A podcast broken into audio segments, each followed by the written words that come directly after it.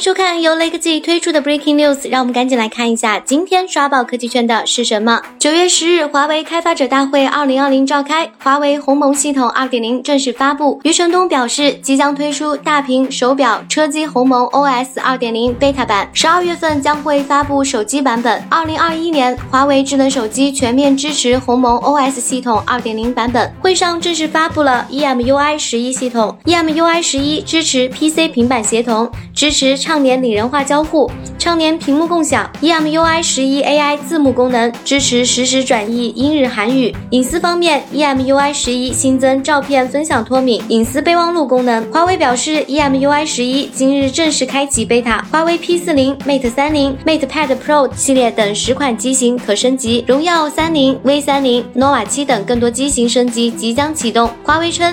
EMUI 十一将适配超过五十款华为手机，预计装机量超过两亿台，预计将有百分之九十的升级率。现在来看，EMUI 十一可以视作是鸿蒙二点零的过渡系统。华为设备全面转向自研系统将是大趋势，这也说明华为准备好了打持久战。